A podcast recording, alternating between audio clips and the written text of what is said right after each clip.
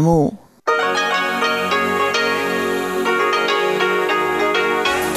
Hier ist Radio Taiwan International. Herzlich willkommen zum halbstündigen deutschsprachigen Programm von Radio Taiwan International an diesem Samstag, den 21. November. Am Mikrofon hören Sie Karina Rother und heute für Sie im Programm haben wir zuerst den Blickpunkt. Da geht es noch einmal um Maßnahmen gegen den Verlust von Ackerland an illegale Fabrikbauten. Weiter geht es dann mit Reise durch Taiwan und da berichtet Ilka Wild heute von einer Herbstreise, die sie durch Ilan über den Lalashan zurück nach Taipei gebracht hat. Nun zuerst der Blickpunkt.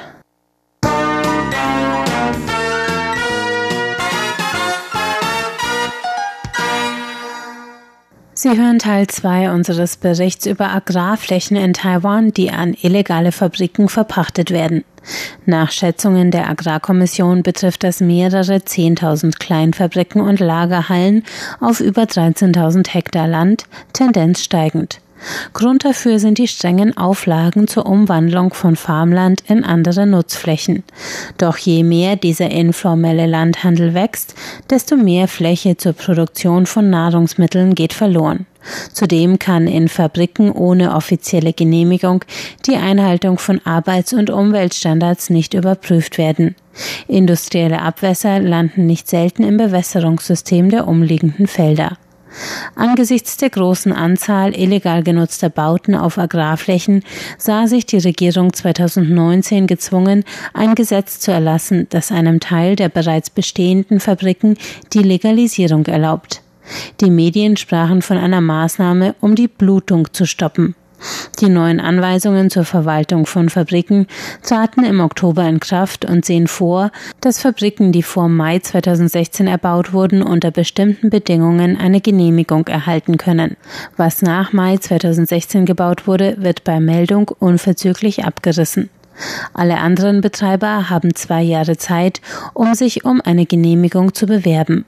Wenn Ihre Fabrik keine schwere Umweltverschmutzung produziert, reicht ein Dreijahresplan zur Aufwertung der Anlage und die Bewerber können mit einer Fabrik-Sondergenehmigung innerhalb von zehn Jahren rechnen. Das Wirtschaftsministerium rechnet mit 30.000 solcher Anträge. Aber, so Kritiker, das Gesetz lässt Schlupflöcher, die Bauern, Maklern und Kunden die Möglichkeit offen lassen, ihr informelles Geschäft weiterzutreiben wie bisher.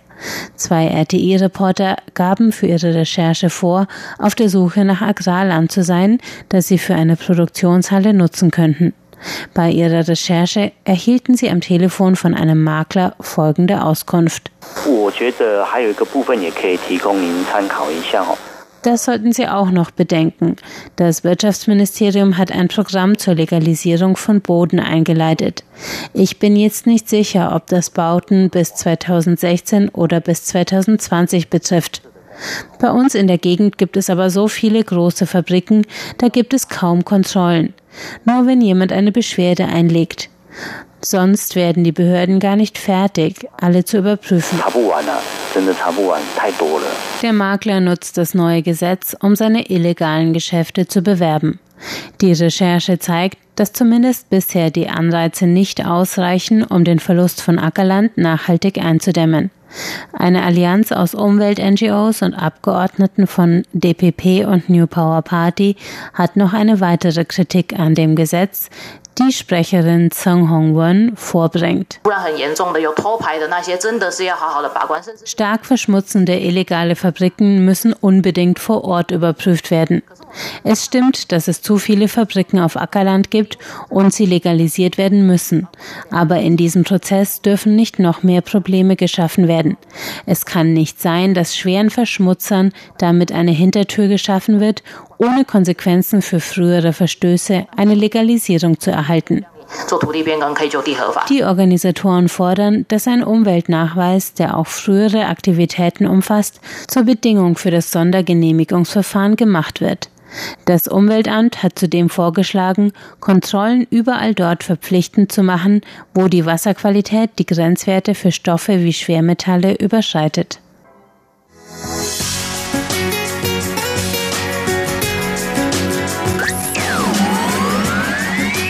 Radio Taiwan, international aus Taipeh.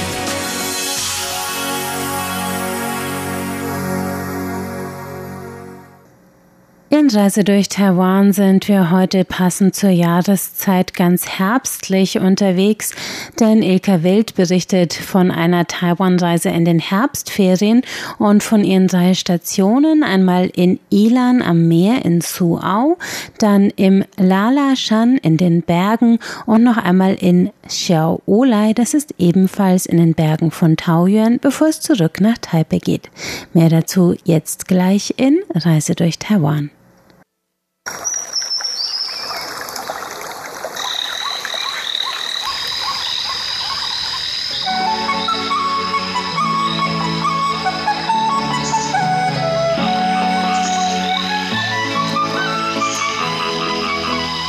Radio Taiwan International. Reise durch Taiwan. Herzlich willkommen zur Reise durch Taiwan. Am Mikrofon hören Sie heute Ilka Wild und Karina Rother. Und wir nehmen Sie heute mit auf eine Herbstreise. Und zwar, Ilka, vielleicht willst du erstmal erzählen, wo du ungefähr warst und was diese Kurzreise, die du heute berichten wirst, zu einer Herbstreise gemacht hat. Ja, also es ist ja so, man denkt ja, Taiwan hat nicht so viele Jahreszeiten, ne? weil eigentlich ist es ja fast immer warm. Nach deutschen Verhältnissen ist ja eigentlich immer Sommer. Ja? Auch wenn es im Winter manchmal 18 Grad hat, ist ja, zählt ja quasi Deutsch noch als Sommer. Wir empfinden das mittlerweile ein bisschen anders, aber das ist eine andere Geschichte. Aber es gibt auch hier wirklich sowas wie Jahreszeiten und die Menschen richten sich richtig danach. Und es gibt auch hier sowas wie Herbstferien, jedenfalls für Eltern von Kindern, die auf internationale Schulen gehen. Und da bin ich eins davon. Und nicht ein Kind, sondern ein Eltern. und deswegen haben wir dieses Jahr eine Herbstreise in den Herbstferien mhm. gemacht. Du sagst gerade, die Jahreszeiten sind hier für uns aus Deutschland erstmal gar nicht so wahrnehmbar. Woran merkst du denn dann jetzt, nachdem du schon ein bisschen Erfahrung hier hast, dass es Herbst ist? Was, wie, wie äußert sich das in der Natur? Ja, also es gibt natürlich auch Vegetation, die so ein bisschen, ich würde sagen, die ist importiert, denn die macht auch die Blätterfärbung aus. Ich glaube, da kommt eine ganze Menge aus Japan. Diese Ahornbäume, die in manchen Ecken von Taiwan auch eben rot oder gelb werden, je nachdem. Wenn man Glück hat, findet man Ginkgo, der ist auch dann ganz gelb, aber es gibt so viele gar nicht hier, habe ich festgestellt. Ansonsten merkt man eigentlich, dass es nicht mehr so wirklich brüllend heiß ist, das ist ein wirklich sicheres Indiz für Herbst. Ansonsten die Zahl der Taifune, obwohl wir dieses Jahr sehr glücklich waren und eigentlich gar keinen hatten. Aber wir hatten, muss man auch sagen, in diesem Jahr einen sehr nass, kühlen Herbst. Sehr untypisch. Ja. Ne? Weil ich weiß ja nicht, du bist jetzt auch schon eine Weile da. Herbst ist ja, also finde ich zumindest, ist eigentlich hier die schönste Jahreszeit. Ja, absolut. Also man hat noch diese angenehmen 25 Grad immer, kann mhm. spazieren gehen, aber ist nicht so in der brüllenden Sonne. Ja. Genau. Und genau, du hast gerade schon von den Färbungen der Blätter gesprochen. Ich finde auch, man sieht doch noch sehr, sehr viele grüne Bäume mhm. im, im Herbst und weniger von diesen roten, die für uns in Deutschland ähm, Herbst irgendwie symbolisieren. Nun seid ihr aber auf eurem Trip dann doch in höhere Lagen auch gefahren. Mhm. Bist du da in den Genuss von schönen Baumfärbungen gekommen? Ja, man hatte schon so ein bisschen so eine, so eine Idee. Ja, mhm. also es war jetzt nicht, wie man sich das vorstellt, bei uns im deutschen Mittelgebirge, dass da wirklich flächendeckend die Wälder gelb braun, rot sind. Aber es gibt vereinzelt einfach so ein paar Baumgruppen. Ansonsten gibt es da oben, wir werden noch mal ein bisschen genauer erzählen, wo ich war, aber da, wo ich dann auf der höchsten Stelle meiner Reise war, gab es dann schon so ein paar Ecken, wo dann auch eben Laubbäume waren, mit eben auch, wo das schon rieselte. Und was ganz interessant ist, auch für den Europäer, der hier ein bisschen auf der Insel unterwegs ist, ich habe tatsächlich eine ganze Menge Nadelbäume gesehen. Mhm. Aber vielleicht dazu auch nachher noch mal ein bisschen mehr. Dann steigen wir doch da gleich ein bei deiner mhm. Reise. Ähm, du nimmst uns ja heute durch ganz verschiedene Höhengrade letztlich mit. Also mhm. wir, wir fahren erstmal aus Taipei, aus diesem Stadtkessel raus und dann ans Meer und mhm. dann in die Berge und dann wieder runter. Ja, ganz genau so rum. Richtig. Vielleicht möchtest du die Route einmal vorstellen. Wo seid mhm. ihr lang gefahren und wie lange und was waren so die, die wichtigsten Stationen? Ja, die Sache ist ja die, dass wenn man in, ähm, in Taiwan eine Reise macht, muss man sich ja ein bisschen erstmal überlegen, wo möchte man genau hin, wie viel Zeit hat man, ne? Und nicht zu unterschätzen, wie wird das Wetter. Bei uns war es noch ein bisschen der limitierende Faktor, dass wir wirklich nur, also nur das ist für Taiwaner schon viel, eine Woche für Herbstferien hatten und das Maximale rausholen wollten, aber wirklich nicht so viel fahren wollten, also nicht so lange Strecken zurücklegen wollten. Und man muss wirklich sagen, wenn man Zeit hat und mal den Norden bereisen kann, dann findet man wirklich noch Ecken, die eben noch nicht jeder gesehen hat. Und genau das haben wir uns dieses Mal vorgenommen. Und deswegen haben wir eine Route geplant, zuerst ans Meer zu fahren, aber nicht eben oben nach Elan und an die Strände, die halt auch jeder kennt, sondern dieses Mal sind wir noch ein ganz kleines Stückchen weiter südlich gefahren, an den letzten Zipfel, bevor die Insel dann sozusagen westlich abfällt, ja, die Küste dann so einen westlichen Knick macht. Ich weiß nicht, kennst du die Ecke da? Mhm. Dieser Punkt. Also wir sind jetzt an der Ostküste. Genau. Und haben die Höhe von Taipei quasi schon verlassen. Also wir genau. sind schon deutlich südlicher. Ja. Und direkt an der Ostküste ähm, gibt es dann diesen kleinen Knick, an dem Richtig. wir waren. Mhm. Genau. Und, und das, das ist, äh, da haben wir gesagt, das können wir uns mal angucken. Und das ist, und das ist das Örtchen Suau. Und ich weiß nicht, hast du vielleicht schon mal davon gehört? Ich habe viel davon gehört. Ich habe gehört von Suau und Nan, Nan, Nanau. Äh, Nanau, genau. Genau. Und gehört, dass das ganz verträumte kleine Fischerdörfchen sind, mhm. die quasi unter dieser ja etwas ausgedehnten Stadt Ilan darunter mhm. dann liegen und halt schon richtiges Meerfeeling, richtiges dörfliches Fischerfeeling haben, oder?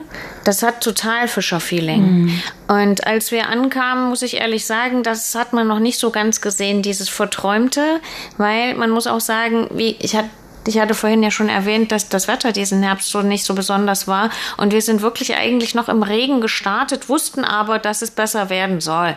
So, und wir sind Sonntag los gegen den Wochenendrückreiseverkehr gefahren. War sehr clever, weil wir nicht sehr lange Zeit gebraucht haben. Man glaubt gar nicht, wie schnell man in Ilan und Umgebung ist, wenn man nicht wie alle fahren am Wochenende und wieder zurück. Antizyklisch reisen ist immer eine gute, ist immer ein gutes Stichwort. Und natürlich auch der große Vorteil, dass die Strecken in Taiwan wirklich kurz sind. Ja, ganz genau. Das sind 75 Kilometer bis nach Ilan und dann noch die 20 Richtung Suau. Und wir kamen an und es hat so genieselt. Es, man merkte schon, es ist nicht mehr der Starkregen, aber es nieselte und es war alles grau.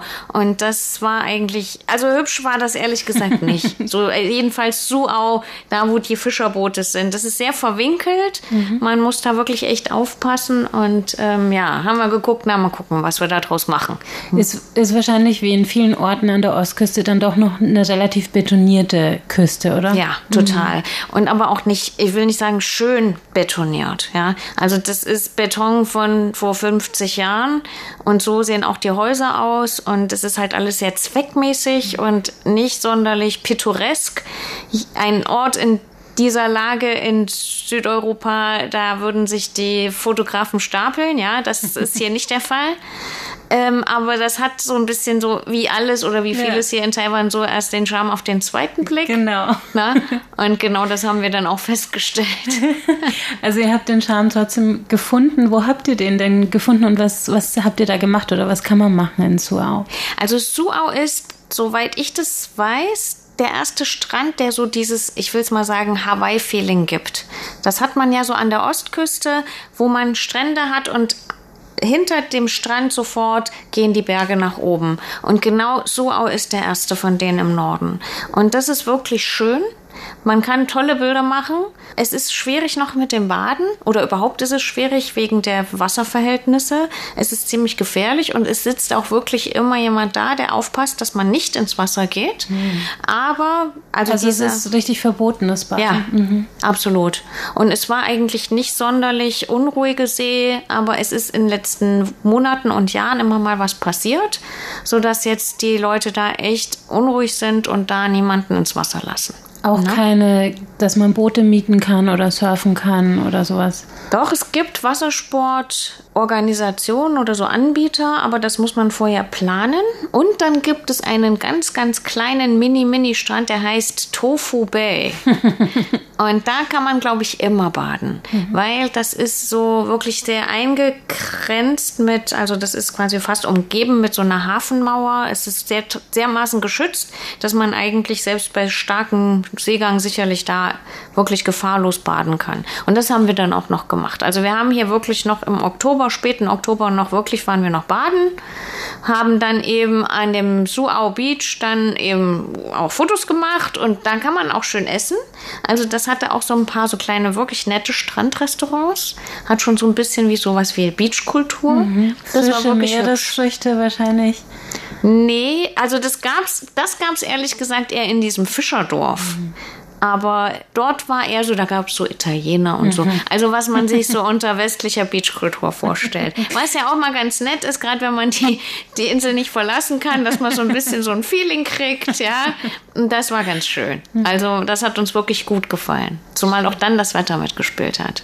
Schön. Mhm. Und von dort aus seid ihr dann nach kurzer Zeit schon in die Berge gefahren, oder? Ja, wir waren zwei Tage dort, haben halt waren baden, haben uns ein bisschen da umgeschaut, haben ein bisschen äh, war ein bisschen wandern, so Strandwandern. Und ähm, was ein bisschen schade war, Suau ist bekannt für seine kalten Meeresquellen. Also da fließt aus dem Gestein der Insel eine kalte Quelle ins Meer.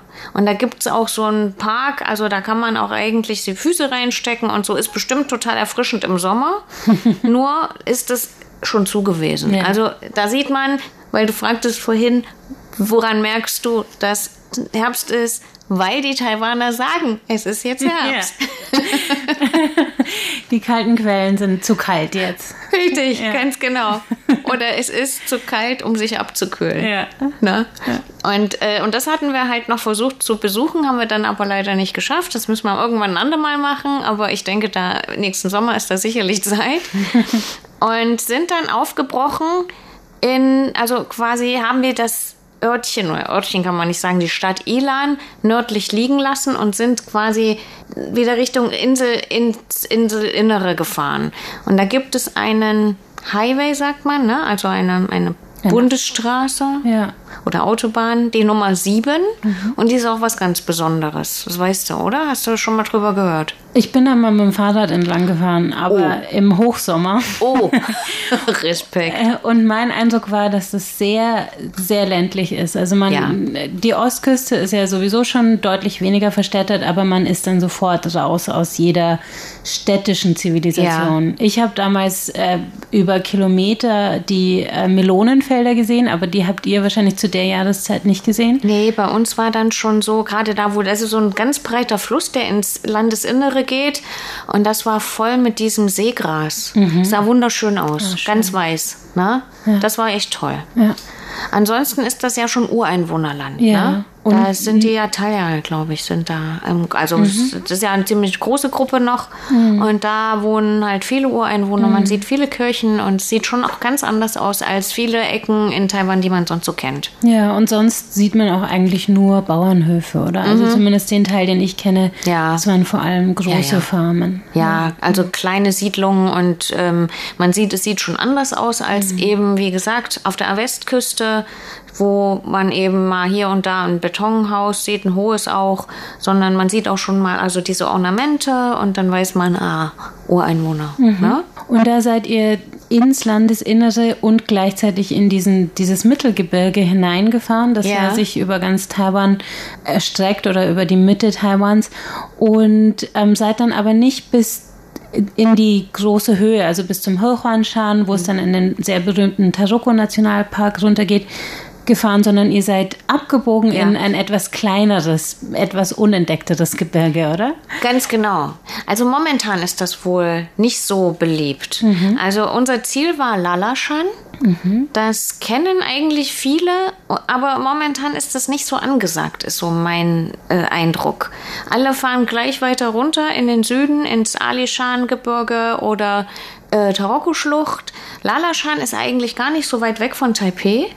Man kann es eigentlich an einem Tagesausflug sogar machen, wenn man früh aufsteht. Aber zurzeit, wie gesagt, es war wirklich sehr leer. Gut, wir waren unter der Woche, also wir waren jetzt nicht am Wochenende. Aber es ist echt tote Hose gewesen. War ja. nichts los. Ja. Ne? Also kein Tourismusbetrieb, gar nichts. Wenig. Also mhm. es gibt auf jeden Fall, es gibt Tourismusindustrie, also Infrastruktur ist da. Es gibt ganz viele so Bed and Breakfasts aber es ähm, war einfach, waren nicht viele Gäste da. Mhm. Und jetzt, glaube ich, merkt langsam auch die taiwanische Tourismusindustrie äh, jetzt doch schon auch eine Delle, die sie lange nicht gemerkt hat. Aber jetzt kommt es langsam so, dass man merkt, ah, die Taiwaner haben jetzt, glaube ich, alles gesehen. Und es kommt ja momentan kaum jemand ins Land, sodass es einfach da, ähm, ja, ich glaube, da, das sieht momentan da gar nicht so gut aus. Mhm. Jedenfalls in der Woche. Ne? Aber ihr seid gut untergekommen und hattet ähm, eine gute Zeit dort trotzdem.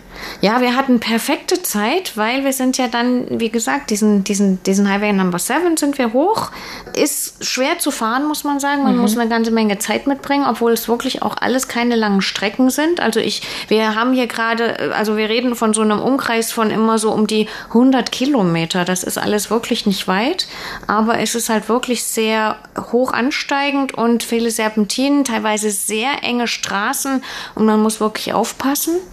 Und zu Beginn, als wir den Berganstieg hatten, war auch das Wetter auch ziemlich schlecht, also neblig und regnerisch und das ist dann, dann nochmal gefährlicher. Aber dann auf der anderen Seite des Berges kam echt die Sonne raus und es war ganz großartig. Also das war echt toll. Und da war auch dieses Herbstfeeling. Mhm. Ne? Da war es dann schon so, man fühlte sich ein bisschen wie in der Schweiz oder in Österreich so im Spätsommer. War toll, echt. Also war noch mild und ja. nicht mehr so neblig, nicht mehr so feucht. War ganz toll. Auch gute mhm. Fernsicht. Und wir sind dann hoch an, auf den Lalaschan. Also man kann dann von ein bisschen von ein bisschen abseits von dieser von diesem Highway Number 7 mhm. Eben hoch Richtung Lalaschan. Das ist nicht weit. Und dann äh, kommt man da oben an. Das ist auch ein Ureinwohnerdorf eigentlich, auch mehrere Kirchen. Und es gibt einen echt schönen Nationalpark dort mit wirklich schöner Vegetation. Mhm. Wie muss man sich das vorstellen? Wie hoch ist dieser Lalashan und wie weit kann man da noch mit dem Auto anfahren und wie viel muss man dann sich zu Fuß erwandern? Also dieser Ort liegt bei ungefähr 1200 Meter über Meeresspiegel, also es ist schon recht hoch. Mhm. Und man kann eigentlich bis zum Parkeingang noch fahren. Das sind dann auch noch mal ein paar Meter, aber das ist nicht weit hoch. Der Lalaschan geht bis hoch auf 2200 in der Tat. Also das ist schon nicht mehr so ganz mini. Und äh, man merkt es auch schon mit wirklich fast jedem Höhenmeter wird es kühler. Aber es war wirklich, man hatte ein bisschen Europa-Feeling, mhm. weil wenn man dann von dem einen Stückchen Berg auf den anderen geschaut hat und auf dieses Dorf geguckt hat, wo ja dann so eine Kirche stand, das hatte wirklich so was ein bisschen Europäisches. Das und, war sehr nett. Und dann noch etwas europäisches Klima durch genau. die Höhe. Ja, ja, ja das kann das ich mir gut toll. vorstellen. Was ist das für ein, für ein Nationalpark, der da oben ist? Ist der bekannt und Nee, der ist, glaube ich, nicht sonderlich bekannt mhm. oder nicht mehr. Also ich habe mal nachgelesen in einem uralten Lonely, Lonely, Planet, dass das ein sehr beliebtes Ausflugsziel war für die Taipei in den letzten 10, 15 Jahren. Mhm. Aber das ist es wohl nicht mehr so sehr. Es ist aber trotzdem, ungeachtet der Tatsache, dass es die Leute jetzt gerade nicht mehr so anzieht, trotzdem wunderschön. Und es ist halt auch nicht so weit von den großen Städten, sodass man das durchaus machen kann. Und der Nationalpark selbst hat jetzt nicht solche super Attraktionen wie den allerhöchsten Berg oder irgendwas, aber so ein paar versteckte Attraktionen, die ich echt wirklich schön finde. Also gerade auch die Vegetation. Es gibt dort uralte Zypressenbäume. Mhm. Und die kann man abwandern. Das ist der Guanwu-Shan, glaube ich, der äh, Guanwu Nationalpark. Da sind fünf so uralte mhm. ähm, Zypressenbäume, die wirklich mhm. 100 Meter gefühlt ja. da ähm, mit, mit so 8 Meter Umfang ähm, da mitten im Wald stehen. Mhm. Genau, genau. Ja, ja. ja, genau. Und da kann man, da gibt es dann auch so einen Wanderweg, da kann man auch Stunden verbringen. Man kann diese fünf also diese ältesten wohl, also wir reden da über so über 1000 Jahre alte Bäume, die kann man abwandern, aber auch die etwas kleineren, jüngeren, ja, die sind dann immer noch ähm, recht betagt. Dann kann man, glaube ich, 25 oder so da abwandern und da hat man, glaube ich, einen ganzen Tag zu tun damit, wenn man das macht. Mhm. Mhm. Und diese Wege dort sind auch alle gut begehbar. Das war ganz toll, weil das ist so Wandern, wie man das aus einem europäischen Mittelgebirge kennt. Das ist nicht so Trepp auf, Trepp ab wie im Yangmingshan, sondern das ist so leichte Steigungen, schön durch den Wald, hohe Wälder, auch Nadelwälder zum Teil, schöne Wege, also gut gepflegt, aber nicht so überpflegt, also nicht alles Beton. Also es ist wirklich, also mir hat es extrem gut gefallen. Also ihr wart im Guangwushan Nationalpark, das bedeutet ja übersetzt Blick auf die Wolken. Ja. Habt ihr das Wolkenmeer auch gesehen? Nee. Aber es war so, es war ganz ganz hübsch. Man hatte immer so wie so Sahnehäubchen auf den auf den Bergen, ja, so immer mal so ein Wölkchen hier, ein Wölkchen da. Und dann, ja, stimmt, in dem einen, also da so zwischen zwei so Bergen, da waberte so immer so eine Wolke rüber. Aber so, dass wir wirklich auf die Wolken von oben geschaut haben, das hatten wir nicht. Und dann hast du mir erzählt, ihr seid noch zu einer weiteren Station in diesen Bergen dort, bevor ihr wieder abgefahren seid. Ja.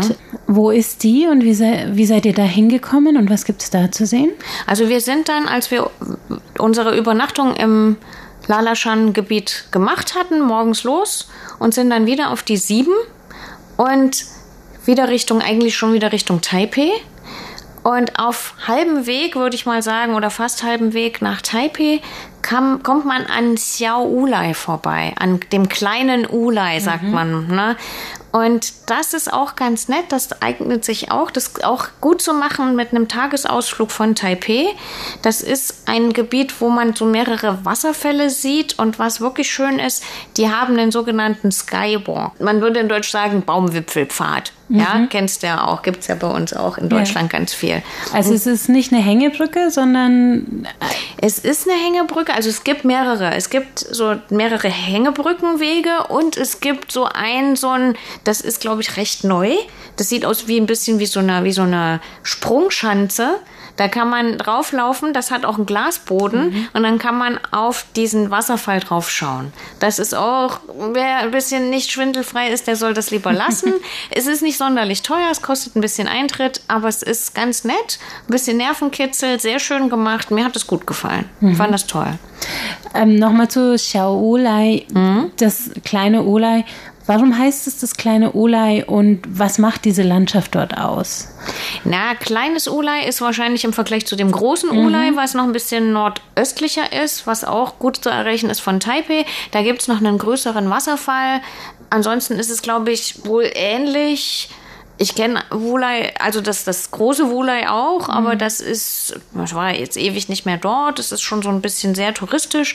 Das Xiao Wulai ist, glaube ich, später entdeckt und ist so ein bisschen natürlicher, auch mal mit so einer Holzbrücke. Und die machen da jetzt gerade auch viel dran. Das wird, glaube ich, jetzt nochmal besser erschlossen, aber alles so ein bisschen sieht hübscher aus, ein bisschen mit Holz und so. Also das wird gut. Mhm, das mhm. war auch mein Eindruck. Ich war tatsächlich auch dieses Jahr dort. Mhm, ja. Ich habe das Gefühl, das wird gerade ganz, ganz gepusht ja. und ist auch bald im Tagesausflug von Taoyuan mhm. aus zu erreichen. Also es wird wirklich gut erschlossen, auch ja, mit öffentlichen Verkehrsmitteln und man konnte da ganz viele verschiedene kleine Waldwege auch letztlich ablaufen, wenn genau. man ein bisschen, ein bisschen unterwegs ist. Also das lohnt sich auf jeden Fall.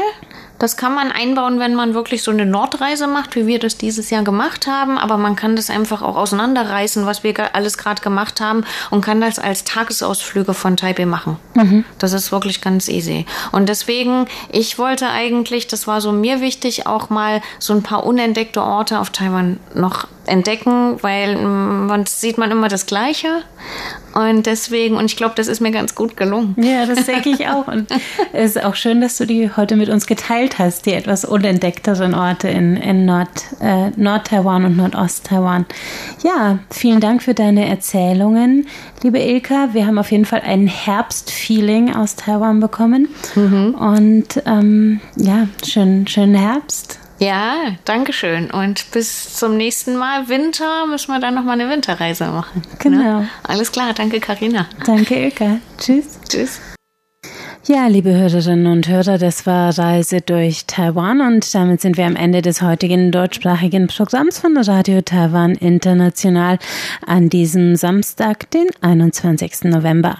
Alle Sendungen zum Nachhören gibt's auf unserer Internetseite unter www.de.rti.org.tv. Dort finden Sie auch unsere E-Mail-Adresse. Wir freuen uns immer über Ihre Hörerpost, zum Beispiel an deutsch.rti.org.tv. Auf Facebook sind wir unter Radio Taiwan International Deutsch vertreten. Am Mikrofon hörten Sie heute Karina Rother. Ich bedanke mich fürs Einschalten und sage Tschüss. Bis zum nächsten Mal.